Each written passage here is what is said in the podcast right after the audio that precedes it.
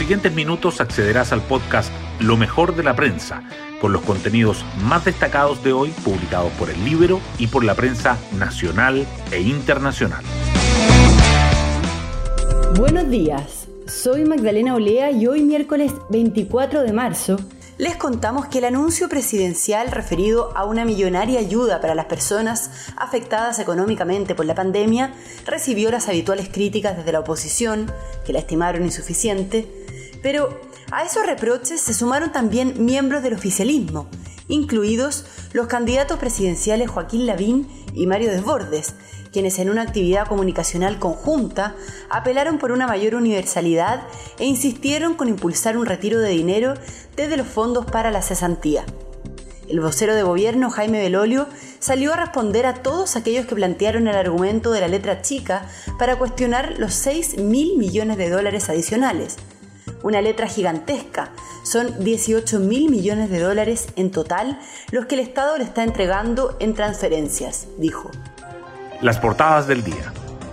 El plan del gobierno para mitigar el impacto económico de las nuevas cuarentenas vuelve a acaparar los titulares. El Mercurio subraya que los anuncios no logran frenar la presión política para retirar los fondos previsionales o el seguro de cesantía. El diario financiero que el mercado asume un positivo impacto de las medidas en la recuperación de la economía y la tercera que las ayudas beneficiarán a cerca de 15 millones de personas.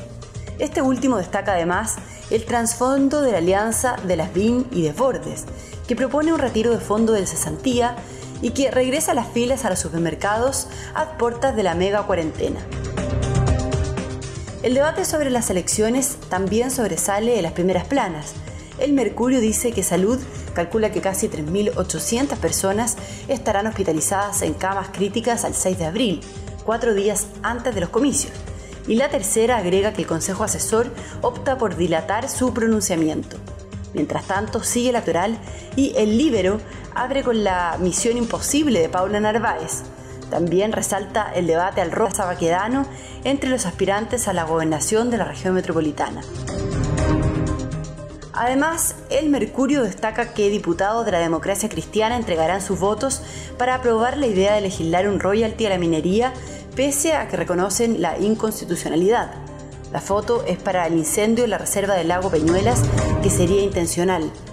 La tercera, en tanto, subraya que Isquia Siches retrocede y se disculpa por sus dichos contra el gobierno, y el diario Final su parte abre con la información de que AFP Habitat logra rentabilidad de su operación en Colombia y obtiene utilidades para la Cámara de la Construcción.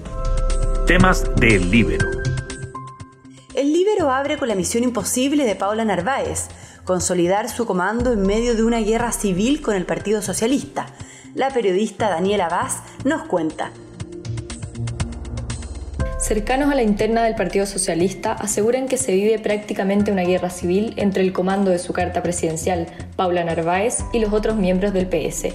Desde el dedazo de Bachelet, la situación entre Narváez y la mesa directiva, liderada por Álvaro Elizalde, no habría quedado en los mejores términos, y el difícil momento de Narváez para despegar en las encuestas e instalar temas en la agenda no ayudaría a mejorar las relaciones. Los dardos se dirigen directamente hacia su equipo de campaña. Por ello, Narváez tiene la misión de consolidar un comando que, al contrario de fortalecerse, en los últimos días se ha ido derrumbando como castillo de naipes. Desde que comenzó su campaña en enero, ya hay dos miembros de su equipo cercano que han abandonado la campaña y un tercero que estaría en conversaciones para salir, debido al ambiente de tensión que prevalece en la interna del Partido Socialista.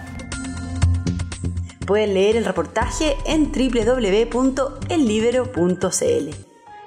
Hoy destacamos de la prensa.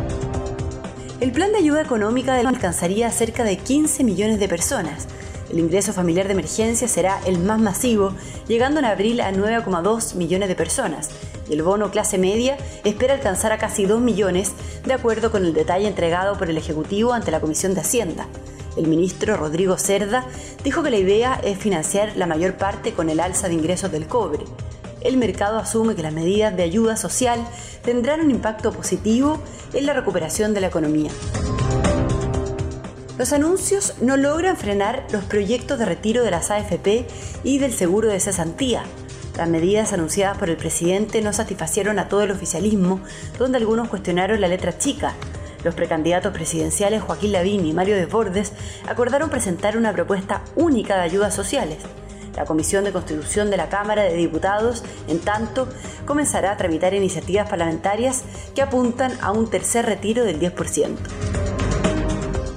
La moneda plantea que se debe respetar el calendario electoral y mantener las elecciones en abril para dar una señal de estabilidad. Salud calcula que necesitará 4.000 camas UCI al 6 de abril, cuatro días antes de los comicios, y los expertos advierten una dificultad para expandir la capacidad. Integrantes del Consejo Asesor COVID-19 dicen que el escenario es mucho más complejo al que se vivió para el plebiscito y plantean revisar los contagios de aquí al viernes para definir.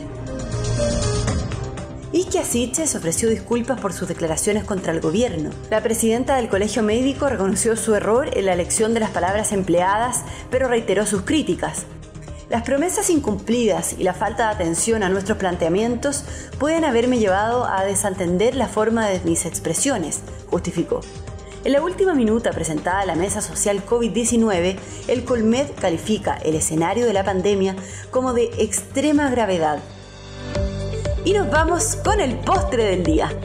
Alejandro Tavilo califica al primer Masters 1000 de su carrera el tenista chileno 167 del ranking mundial avanzó al cuadro principal del torneo que se disputa en Miami, en Estados Unidos, donde también participará Cristian Garín.